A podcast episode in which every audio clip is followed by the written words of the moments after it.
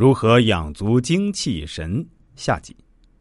听众朋友，大家好，我们继续昨天的话题。一个人如果精足而不思淫，对应的则是道家百日筑基之初始修补阶段。酒色财气四关度越后，断除淫邪之心，不断固摄元精，恢复如孩童之未敏未精之状态。气足不思食，对应道家炼精化气及道家百日筑基之中高级阶段。中化淫欲为火光三味，打开了直接与宇宙能量相沟通的通道。所谓采气大关，可以达到不思食的效果。古代也有辟谷食气之说。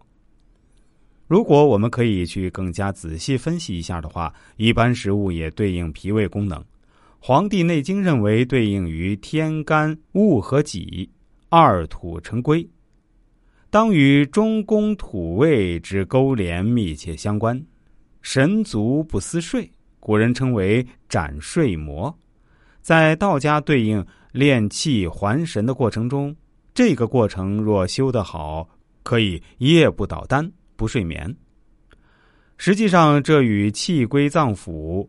入中脉造成的中脉的通透有关，一般人只能气走十二正经，则有子午流注的规律，也必然会有特定的时辰气的盛衰，造成一天内人心理和生理的节律，睡眠也由此原因导致。当气入中脉之时，全身脏腑经脉之气都比较充足，则不受节律造成的气脉盛衰约束。也就可以不用睡觉而不受其约束。一般来说，筑基补漏初级阶段完成，方能精足不思淫；不思淫，才能精炼化气；精炼化气完成，方能气足不思食；不思食，方能练气化神；练气化神，方能完成神足不思睡；不思睡，方能练神还虚。